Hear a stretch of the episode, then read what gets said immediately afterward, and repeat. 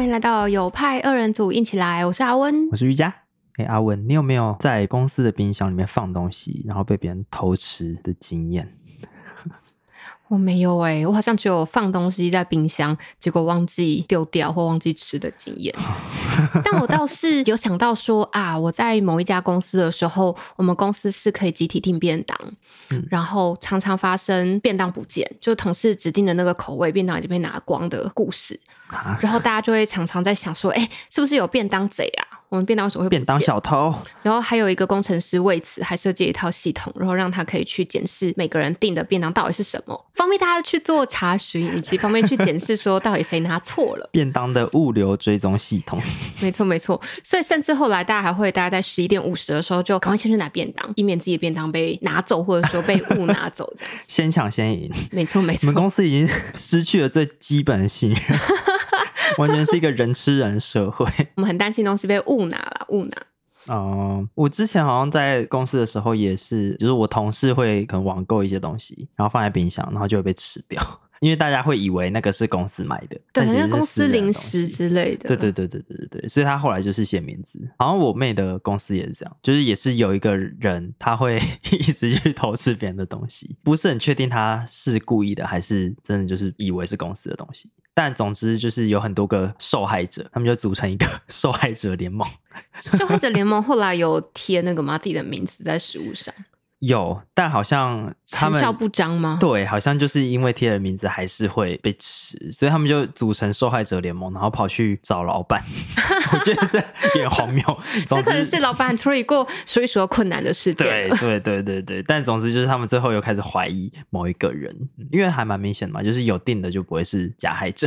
OK，那只要大家都订一轮，就会把啊，就是他，只有他一直没有去网购，要排队三个月的 达克袜子这样。OK，光是公司的食物好像就有很多故事。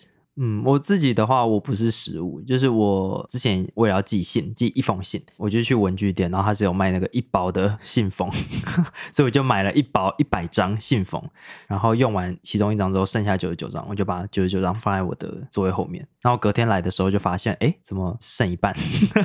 我就发现啊，其他同事在准备要寄信给客户，然后就直接拿去用，因为他以为是公司的。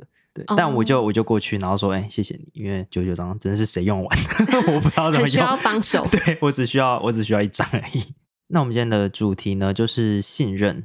职场上很多事情背后其实是信任这个机制在默默的运作的。对，可能我们的日常在开会啊，在处理事情啊，在推进专案啊，我们不会坐下来跟别人讨论信任，我们不会真的开诚布公的说，哎，你信任我吗？或者是我有多信任你？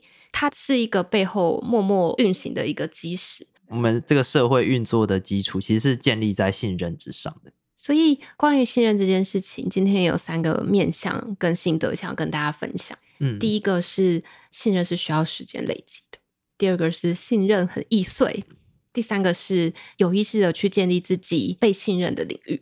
那关于职场啊，有鉴于我现在也是刚刚播到一个新的公司嘛。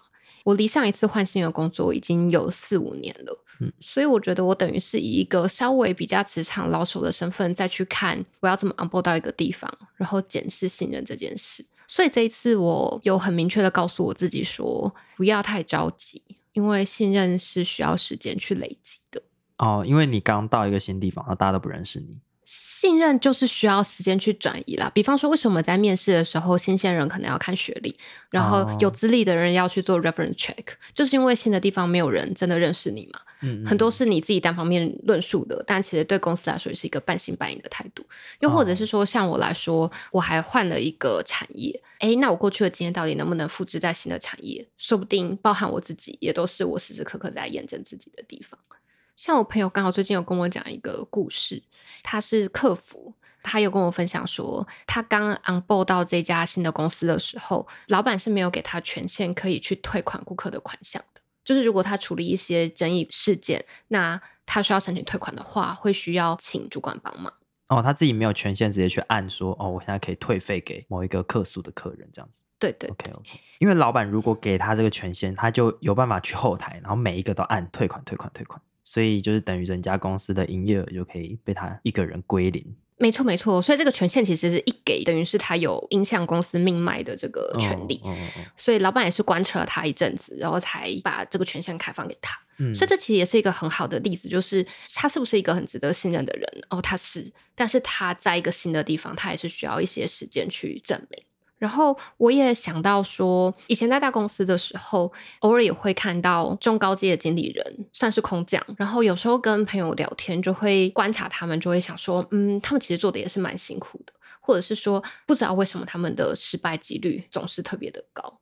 讲到信任这件事情，说不定信任也是其中的一个原因。就是因为他在这个公司，他还没有累积足够的信任，导致说他在推动整个专案或推动变革的时候，他要去面对很多跨部门协作的质疑。那当然，这个情境本来就是一个艰难的情境，失败的原因可能有很多，自己的能力当然是一个，然后再来是会不会他太着急了一点，公司可能对他也有期待，他必须在短期之内去达到某些成果，去佐证他的能力。但是同时，他会不会还没有累积足够对这家公司的观察，去证实他的想法是对的，然后就急于往前推进？所以这也是一种可能会有问题的地方。嗯，我觉得信任需要时间累积，确实是一个我可能年轻的时候不会意识到这件事情。因为年轻的时候会觉得，哦，我想法就是超棒啊，或者是说我知道我可以做这件事情，但为什么，比方说可能老板不让我做，或者是呃为什么感觉做起来就是很卡，感觉其他人都不跟我配合。诶，但如果有这样的想法的话，其实很有可能是因为自己身上的信任值还没有到，所以比方说老板对我的信任还没有到，所以他不敢完全的放手让我做。或者是说同事之间的信任没有认可我有这样子的能力，所以他们感觉在跟我沟通的时候就会多确认很多事情，或者是感觉诶有点犹豫要不要让我也参与进来，有一点这种感觉。那我自己有一个经历是有一个同事刚加入不久，但就展现出很多态度，是他想要 own 一个东西，他想要有一个自己的 project，那其他人都不能碰。碰是什么意思、啊？对就是他有些防卫心？对我自己的感觉是他有一些防卫心，他可能觉得自己是足够有能力去做这件事情。他是比较 senior 的职位之类的。他以前有过相关的经历，哦就相关的是行销方面的经历，所以他可能觉得自己蛮熟悉这一块的。但即使是如此，他可能没有那么熟悉我们的产品，或者那么熟悉我们的行销方向，所以在有时候要跟他沟通的时候，就会觉得没有那么的顺。那我觉得这是双方面的信任问题，就是我不信任他，他也不信任我。我觉得他就是刚来嘛，那他还不了解这件事情。那他可能也会觉得，搞不好我的某些能力也没有他好，或者是他可能觉得他自己已经足够可以 cover 这些事情，那我只是感觉进来干涉他，我不知道他怎么想，我会觉得这是一个双边的互相不信任的状态。那在那时候的我并没有意识到这件事，我就只是觉得合作起来很不顺，就是怎么会这样子？哦，卡卡的，但是不确定到底卡在哪里。对，因为我觉得好像也不是能力的问题，但我也确实不认同他做的某一些事情。那当我要跟他讲的时候，他感觉也不是很想听，我就觉得，嗯，是问题是出在哪里？那现在去归结原因，就是觉得，哦，可能是因为我们彼此之间的信任度都是强烈的不足的。对，所以回到这一点的主题，就是我觉得信任确实是需要长时间慢慢累积、慢慢培养，不管是个人的信任的累积，或者是说团队之间的信任的培养。关于这件事情，我有一个 mindset，突然想到想要分享，就是在工作上，我会预设对方不信任我是应该的，嗯，所以对我来说，这本来就是人需要去争取的东西，就是没有人天生就应该要相信我。嗯然后老板天生就先不了解你嘛，所以是由我负责要去证明我的想法是对的，就这是我的工作。我觉得先有这样的预设，就比较不容易会有心情不好这种状况，因为你预设会是没有嘛，或者是预设某些事情是不顺利，就像专案推进，要预设专案绝对会有问题，然后要怎么防范这些问题。那当遇到问题的时候，它就只是一个正常值了。哦，有点像事先设想最坏的状况，事情本来就不会顺利。这可能也不只是预想坏的情境，而是对我来说，这个世界真的就是这样。有一个人在你面前，他不了解你的过去，他没有参与过你的过去，那他为什么要信任？他没有参与过过去，怎么听起来像什么很像山道猴子的那个？对对对对。哎呀，跟老板的关系其实有时候跟情人本来就蛮像的。但反正就是，或者是说，刚毕业的时候也觉得，为什么每个专案都在出事？我那时候就觉得我特别塞，我就觉得啊，一定是我遇到的专案都特别有问题。才会一直出现什么时程 delay 啊、专案的范围改变啊、人员异动啊、巴拉巴拉的，但没有。后来可能我大概过一两年，我才发现没有没有没有，全部的专案都是这样子的。所以专案就是一种哦没有预先把所有事都安排好，就绝对会出事的一个东西。嗯，然后我觉得有这样的预期，很棒的点就是，反正发生不好的事，也都可以快速的心灵上面直接接受这件事情，嗯，省去了很多处理情绪的时间，我觉得所以特别分享给大家。对，蛮实用的。而且我我现在第一次听到，我开始醒思这件事情，就是因为我的预设是这个社会是个互信的社会，我是一个 性本善的这个 性善论者。我的预设是大家彼此信任，我觉得这某方面来说其实是真的，对，但大家彼此之间也互相不信任，同时也是真的。所以我觉得对我来说，这件事跟好坏没有关系，跟健康度有关。就是当你想到自己的时候，你要觉得是自己要负更多的责任，要去佐证自己，然后自己应该要对事情负起更多确认的责任。但嗯是另一个面向，当我们讲的是别人的时候，我们应该对他有足够多的信任。我们要相信大家都是为了事情好，为了转案好的，没有人特别想要拖延，或者是想要让事情不顺利。只是可能有一些人的意愿以外的事情发生，那我们要怎么控制这些事？所以我觉得是两个面向的事情。嗯嗯嗯嗯嗯。好，总结来说，第一点就是信任是需要时间慢慢累积。然后刚刚有在延伸一个 mindset，是先预设对方是不信任自己，所以自己需要提供更多的，因为它是证据去证明自己是值得被信任。然后这需要一个时间慢慢的酝酿。这其实可以连接到我们之前讲的向上管理啦。比方说，我们讲的定时回报，诶，这其实就是一个在日常慢慢累积信任的一个啊建立过程。信任的，OK。然后第二个跟玉佳讨论，我们特别想要分享的就是，其实信任是非常的脆弱的。刚好最近社群上有一个闹得沸沸扬扬的例子。简单来说，就是有一家新创公司雇佣了一个原本是自由工作者，应该是行销领域的，我猜。然后结果雇佣了之后，才发现他并没有他所宣称的这么有能力。然后交办了很多事情，他都 delay 了很久，然后最后还是没有交出来。对，那个贴文里面内容是说，可能一件事情丢给他，然后过两天他都完全没有做，最后丢给其他同事，其他同事一小时做完了，但他就会整天在群组上面跟大家聊天，聊得非常愉快。所以就是感觉就是整天都在聊天，但事情都不做。但实际上呢，真的你跟他比较严肃的说，哦，那我们现在这个东西要交给你，然后有一个时限的时候呢，他又会突然消失，他就会从那个讯息，因为他们是远距工作，所以他感觉是哎群主聊得很愉快，哎突然消失，有工作的突然消失这样。我 突然觉得他在情感的信任上面是不是经营的还不错？但是在事情跟同事的感能力上面，情对对对，可能同事就是觉得你怎么整天都在跟我聊天，也很烦。哦对，我们没有听到另一方的说法。OK，不过我觉得这个是一个很好的案例，就是他的信任其实光这一次，因为那篇真的是很红，好几千，应该有破千很多人按转，因为光是我的社群，就是因为不同的人转，就是反复的推到我的对对对对对 fit 的那个项目里面。底下留言有一大堆人会去问说，到底是谁？为什么不公布是对谁？我最近刚好在招募，你可以告诉我是谁吗？对，要避开，不要踩雷。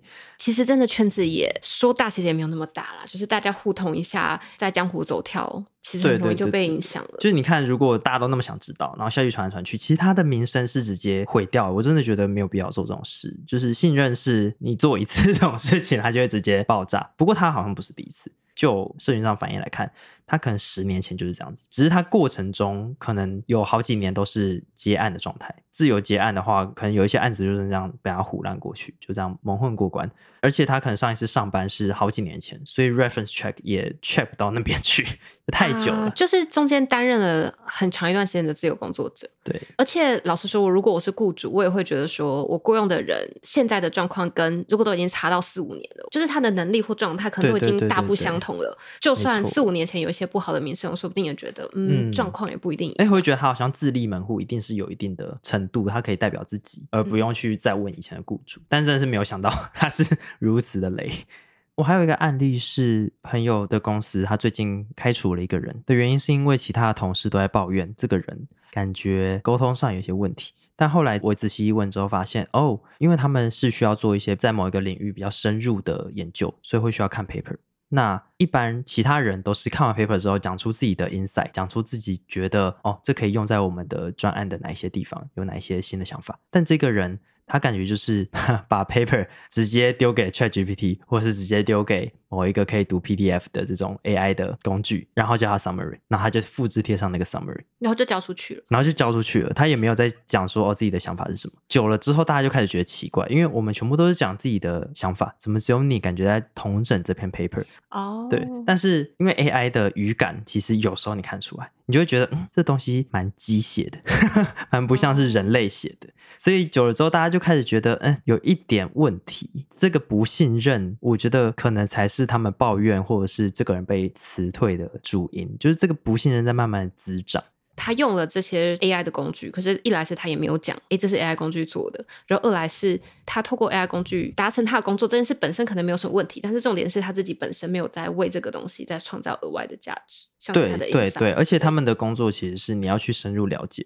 对，就是他如果只是要省一些阅读的时间，那可能还好。可他直接把 AI 产生的结果贴上来，然后说成是他自己做的，嗯，这件事情有一个欺骗的成分在里面。对对对，所以其实我会觉得这也是一个信任很容易毁坏的例子。不是不能用 AI 工具，但是你可以说哦，我用 AI 工具整理，它只是辅助，那也提供给大家参考。只不过呢，我自己觉得哦，这里面有哪一些哪一些想法是可以对这个专案有帮助。我觉得直接整个公开透明会是比较好的做法。总之，像这种类型的事情，其实拉个一次，印象自己就非常的深。对，就是保护好自己的信任。刚刚说要花很多时间，不能让它 那么快瞬间被摧毁。我记得是巴菲特有说过一句话，巴菲特吗？还是还是谁？就他说钱可以再赚，但名声只有一次，就是名声毁了，就是一次就毁这样子。所以巴菲特是非常的保护自己的名声，那当然也就是信任的一种表现形式。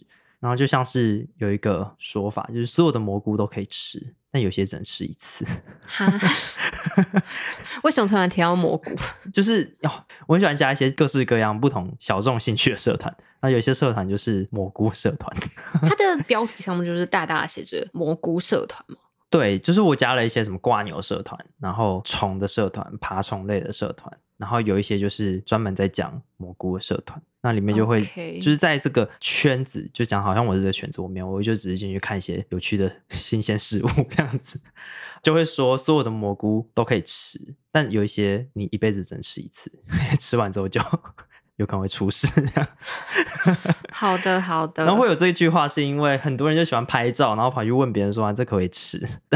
但大家就会在下面留言，那么就会说：“都可以吃啊，都可以吃啊，只是有些只能吃一次。”我不知道是不是只有我听了会有一个疑惑，就是所以到底能不能吃？有没有人真的认真的回答他这个问题？嗯，通常没有，因为如果你说可以吃，那他吃，然后出事怎么办？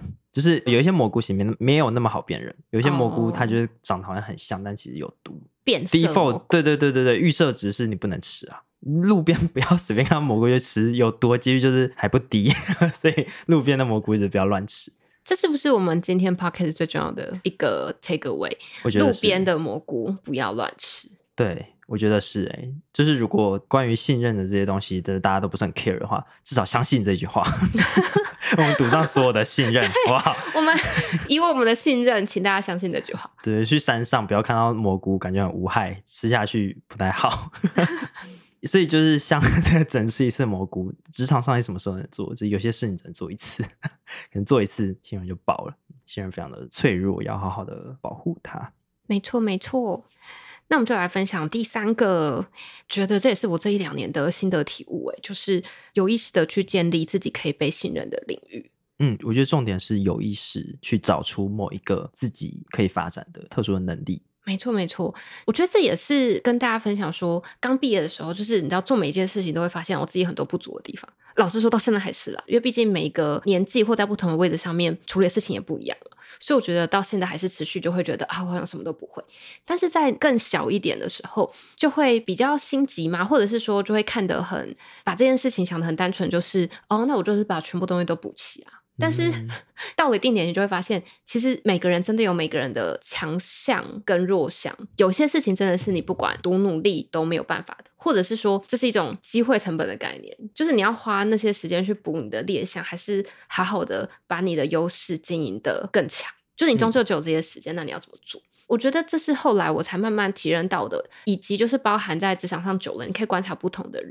我其实从来没有看过一个全才全能、各方面你都毫无挑剔的人。事实上，这个世界上没有这种人。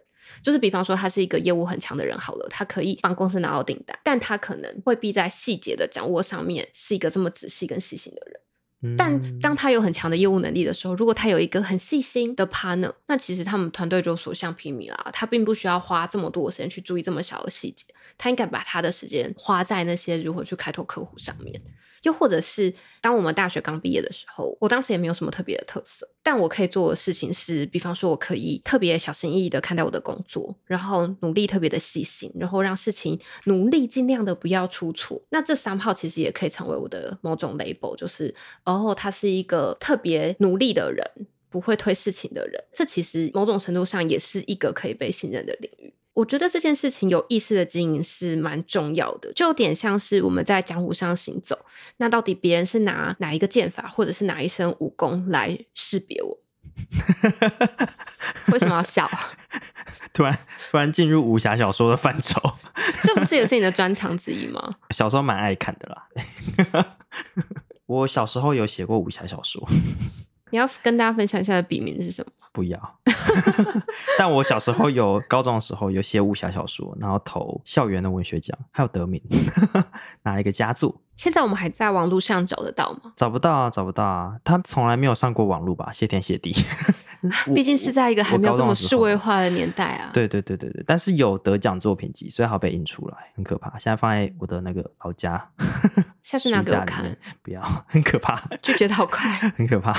拉回来，有时候在我们刚进入职场，或者是我们刚转职的时候，可能会觉得说，刚一样的问题，就是为什么这件事情我明明就可以做，但大家跟我沟通的时候，好像不太想让我做，或者是我在跟别人沟通的时候，中间有某一个隐形障碍。那刚刚是说，哦，信任要慢慢累积，但要怎么累积呢？就是让自己有某一个领域是有一个比较高的所谓的话语权，比方说哦，可能我超级了解某一个前端技术，所以至少我在讨论这件事情的时候，我这个人身上有某一些程度的信任值。我们彼此之间的讨论是累积在他对我有一定的信任，有一定的尊敬，可能也对他有一定的尊敬。那这时候通常沟通就会比较顺畅一点。所以如果现在还没有一个自己最擅长的领域的话，那确实是可以花一些时间想一下哪些领域是自己做起来比较上手，或者是比较投入，或者是就是比较感兴趣，然后把绝大多数的时间跟精力都用来发展这个领域上面的能力，可能会是未来，也许过了几年之后，因为发展能力可能也是需要好几年时间，培养信任也需要好几年时间，那它就会是未来跟其他人合作的时候的一个信任基础。嗯。我们上面讲的是职场信任，不过我其实觉得我想要延伸探讨一下，就是我觉得信任其实是这个社会的运作的本质，嗯，当然也就是包括商业的运作。我之前有写一篇电子报，就在讨论信任这件事。然后这个电子报里面呢，我有引用一个是 Lenny，Lenny 是在 Substack 这个平台上面电子报订阅数非常非常高，主要都在写跟产品 PM 一些公司的成长相关的电子报，在 Substack 上面应该是前三名，非常的大。他不时也会邀请一些产品相关职位的经验经理人来分享他们职涯的故事。对，有时候直接是 CEO，最近就邀请到 Airbnb 的 CEO Brian Chesky。我今天要分享的这篇就是在讲 B to B 的生意要如何做起来。他就是在介绍哦，他找了可能二十家公司去爬书他的历史，访问其中的人，然后统整出其中的一些里程碑或阶段。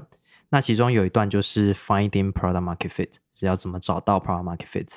总之呢，在这篇 Lenny 的这篇电子报里面，他就转述了 Figma 的产品副总裁说他早期在 Figma 时候的一个故事，就是他们在某一个周末，他们在赶产品的时候，产品有一个 bug，所以不能运作。然后这时候，共同创办人就是 Dylan Field，Figma 的创办人就大发表说这个很严重，这是红色警戒。然后产品副总裁他叫做秀，就说啊什么意思？就我们现在还有其他事情要忙，这个 bug 有那么重要吗？而且我们的产品也就只是在还没有 release 的阶段，我们在一个 alpha 版，就甚至还不是 beta 版，是 alpha 版。那我们应该要先去做其他 feature 吧。然后这时候 Dylan 就说哦没有没有，你搞错了，现在有客户在等，有客户在 depends on us，有客户是想要使用我们产品的。那这个秀就说不是啊，这个客户你所谓客户根本就没有付钱，他们只是说，哎，我们会用用看，我们产品也还没有发布正式版，就只是正就是说，哎，我们内部试用啊，给你用一下而已。他就觉得有点小题大做，但后来他们还是有把这个 bug 修掉，因为毕竟老板很坚持嘛。经过这么多年之后，这个秀就是说，哦，其实他很欣赏这个角度，因为 Dylan 那时候看的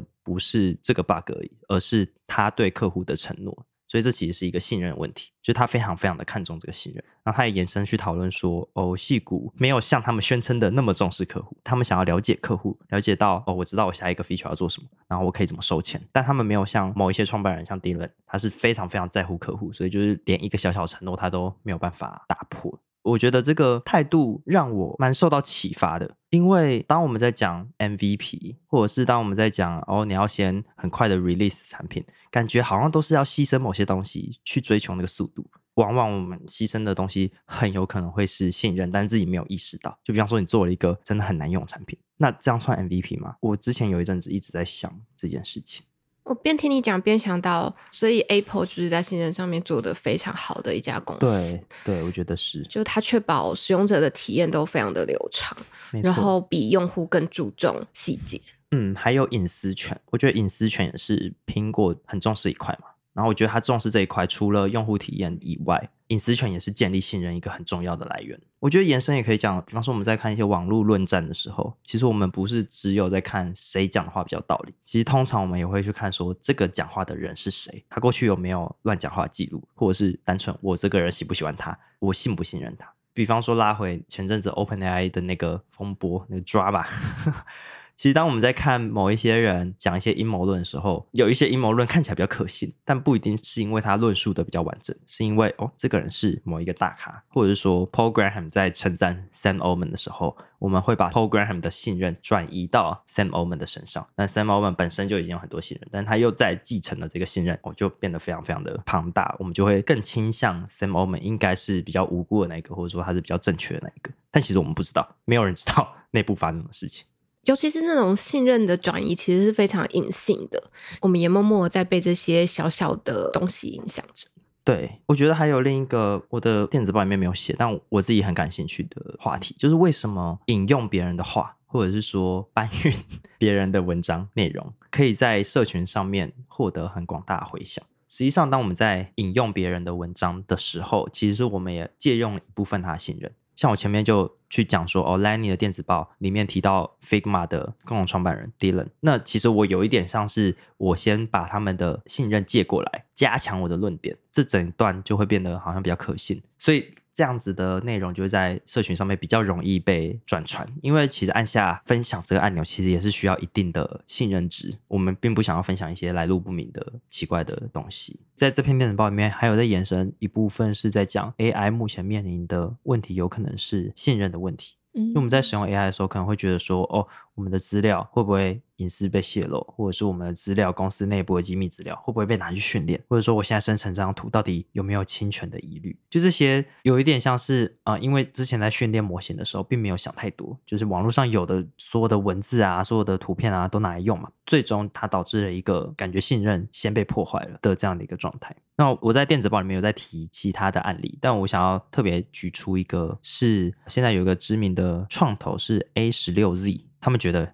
下一个会红的议题是 AI 陪伴 AI companion，但我就会觉得好像哪里不太对，尤其是 Sam Altman 又会说哦 AI 女友 AI girlfriend 这个题目是一个不好的点子，他觉得大家不要去做这种很显而易见的很浅碟的点子，所以我就觉得哎好像哪里兜不起来，怎么一边在强推，然后一边说这是不好点子。后来我觉得我自己的观察是 AI 陪伴这件事情缺乏一个信任基础，就是当我们知道。我们现在聊天的对象，不管他有一个皮呀什么的，是一个 AI 的时候，其实我们很难真的投入情感在这个形象、这个东西身上。那一旦我们投入情感，只要他说错话，我们就会生气嘛，因为人与人之间互动也这样。但因为它是 AI，我们没有信任基础，所以我就会很快的舍弃它，然后去找下一个，它就会一个换过一个，一个换过一个，所以它终究是一个没有办法稳定持久的一个关系。那这个陪伴还算是陪伴吗？以及我们是把它当成物品，还是把它当成一个生命？这中间有很多比较哲学式或科幻式的这种问题。其实整个社会的人与人之间的互动，我们不太会因为别人讲错一句话，所以就从此跟他不相往来。就很像是删掉 App 一样，就是从此不跟他继续往来。中间毕竟还是有一些人情世故啊，有一些情感啊、亲情、友情，或者是怕哦，我们之后职场上再见面会尴尬，这些东西在运作。那这些运作并不存在于人和 AI 之间，所以我就会觉得比较我没有想通的一点，就是为什么 AI Companion 是一个大题目。你讲这段 AI Companion 啊，让我想到，因为我最近对 AI 的英文口述 App 也很有兴趣。所以我就问了一些人说：“哎，就是现在有一个 AI 的口说 App 的话，你会想要试试看吗？可以跟 AI 练习英文哦。”嗯，然后我觉得蛮有趣的，就是我目前得到的反馈大概一半一半吧。嗯但我觉得有趣的点是，大家给我的要或不要都蛮明确的，就是要就是要，不要就是不要。哦，就是没有中间选民。嗯，比比较少看到这样的例子，就是要的人就说哦，他可以随时的练习，嗯，而且通常比较便宜嘛。然后再来是他不用怕丢脸，就是他可能觉得自己讲的不一定很好，然后如果是跟真人讲，他觉得会有点尴尬或什么的。嗯，可是反正 AI 也没有情绪，你就尽可能出错也没有关系。嗯说要跟真人练习，而不要跟 AI 的人，他的想法也蛮明确的，就是他想要尽可能的去模拟真实对话的情景，嗯跟人还是比较有感觉，比较可以模拟当时真正的状况，然后他也可以透过这段的练习，真实的去理解对方传达的意思。我在想，这是不是 I 人跟 E 人的差别啊？哦，是。内向仔就想要选 AI，外向人就会觉得我可以跟人有互动比较好。那所以，我这篇电子报还有讲很多跟信任相关的主题，就我我算是举出了蛮多例子。如果有兴趣的话，就可以看我们的资讯栏，希望我们会记得放。本质思维电子报，对，如果大家有兴趣的话，可以订阅这个电子报。好，那接下来就是我们今天的知道了也没有用的人生小教室时间。娘娘。你配音了，你配音嘞，好棒哦！我们的配音员回来了。我想我们现在就是颇有默契，就是谁讲了前面这句，后面你就会自动的把它掉掉。好，我们今天的人生小教室来讲的是蘑菇。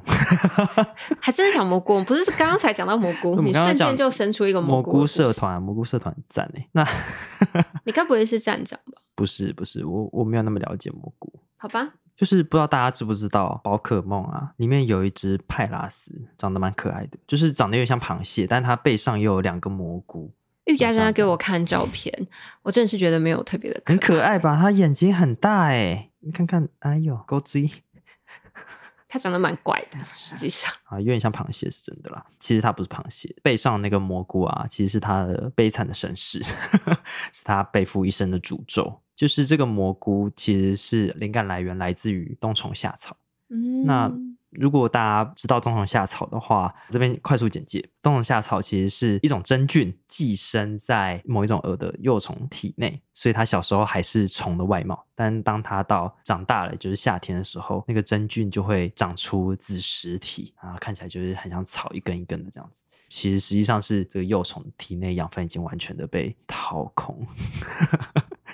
所以其实派拉斯进化之后会变成派拉斯特，看起来还是很像螃蟹，但它的眼睛已经变成白色的状态了，它已经没有灵魂了。所以那个时候是它已经被控制住的状况吗？对，它的本体已经是蘑菇了，它的蘑菇也变得超级大，可是它是一个会移动的蘑菇，对，好难想象哦，而且是一个巨型蘑菇。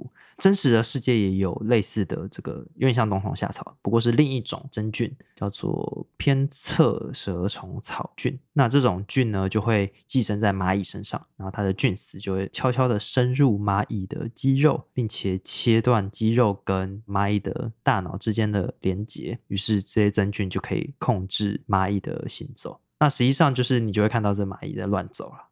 天哪，我觉得这完全就是《晋级的巨人》里面那什么无垢巨人嘛，无垢嗯巨人的意象，哎，就是被控制住，然后到处乱走。哦，但他们好像比较像无意识地乱走。但是你怎么知道真菌有没有意识呢？搞不好有意识啊，哦，只是你无法触及的失禁了，意识失。禁了。哦，对啦，所以真菌有没有意识？我不是真菌，我怎么知道呢？对啊，是吧？好啦，可以给你看一下这个翻白眼的蚂蚁，好可怕！你怎么会有这种照片啊？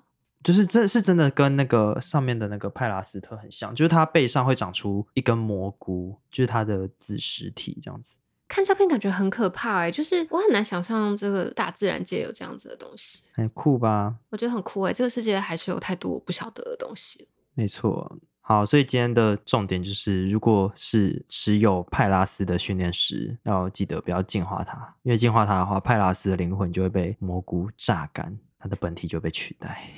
什么意思？这就是本日的重点，谢谢大家。如果有其他职场或者感情想要跟我们分享，或者是跟我们讨论的，也欢迎私讯我们的信箱，或者是私讯我们的 IG 哦。当然，如果有任何想法，也欢迎在 Apple Podcast 的留言区告诉我们。好，以上就是本日的有派二人组硬起来，我们下次见。拜拜。有派二